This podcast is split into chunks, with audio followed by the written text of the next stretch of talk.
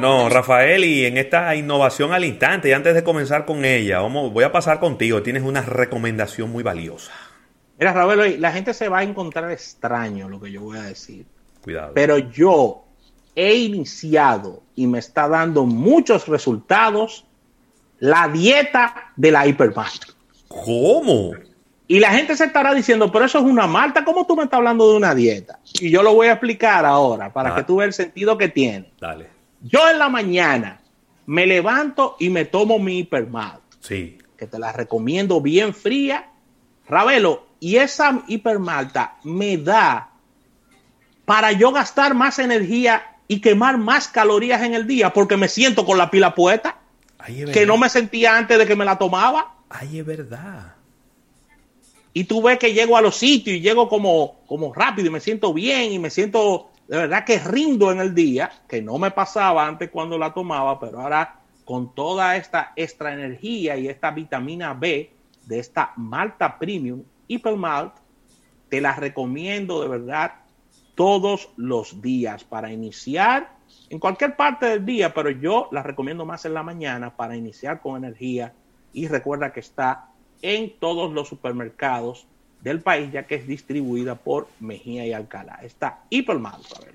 Así mismo. Y mira, Rafael, déjame yo aprovechar este momento para saludar a Rafael Ogando, también a Raymond Pichardo, a bueno, ya saludamos a Eriden Estrella, a Ger 809, a Miguel Campuzano, a Sandy Victoriano, también a María Alberto, eh, a Miguel del Pozo, a Félix de Jesús y a Pilar Pujols, que nos están acompañando por aquí en nuestro live en YouTube.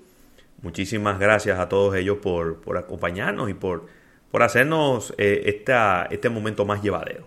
Dame innovación. Mira, Ravelo, este- eh, esta, inno- esta innovación, saludo a todos nuestros seguidores de nuestro live de YouTube, sé que te va a encantar porque eres un tuitero y llevas a Twitter en tu ADN. Y es que Twitter experimenta con una nueva función de e-commerce, probando botones de compra. ¿Cómo? El e-commerce es sin duda un canal eh, que ha crecido de manera exponencial y Twitter eh, está apostando a esto y no quiere quedarse atrás. Hay cifras importantes del e-commerce que, que generan atención dentro de, dentro de este tema.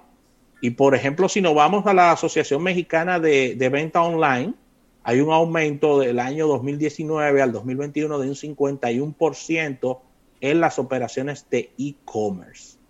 Entonces, Twitter está presentando una nueva función que está, eh, está en, su, en su etapa de desarrollo, donde ellos estarían convirtiéndose y tendrían un botón de compra para, eh, según nos dice eh, TechCrunch, ellos estarían convirtiéndose a través de esto en una red social en la cual puedas adquirir productos y servicios.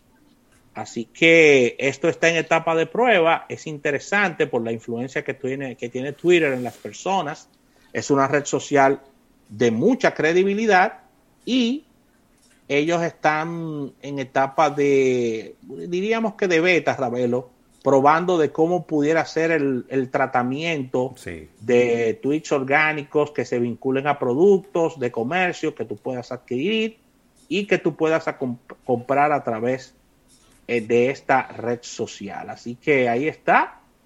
Y eso es lo que tiene que hacer Twitter, buscar nuevas funciones, buscar eh, nuevas oportunidades de negocios para así poder maximizar lo que es su, su importancia. Pero a ver, Lo hizo monetización.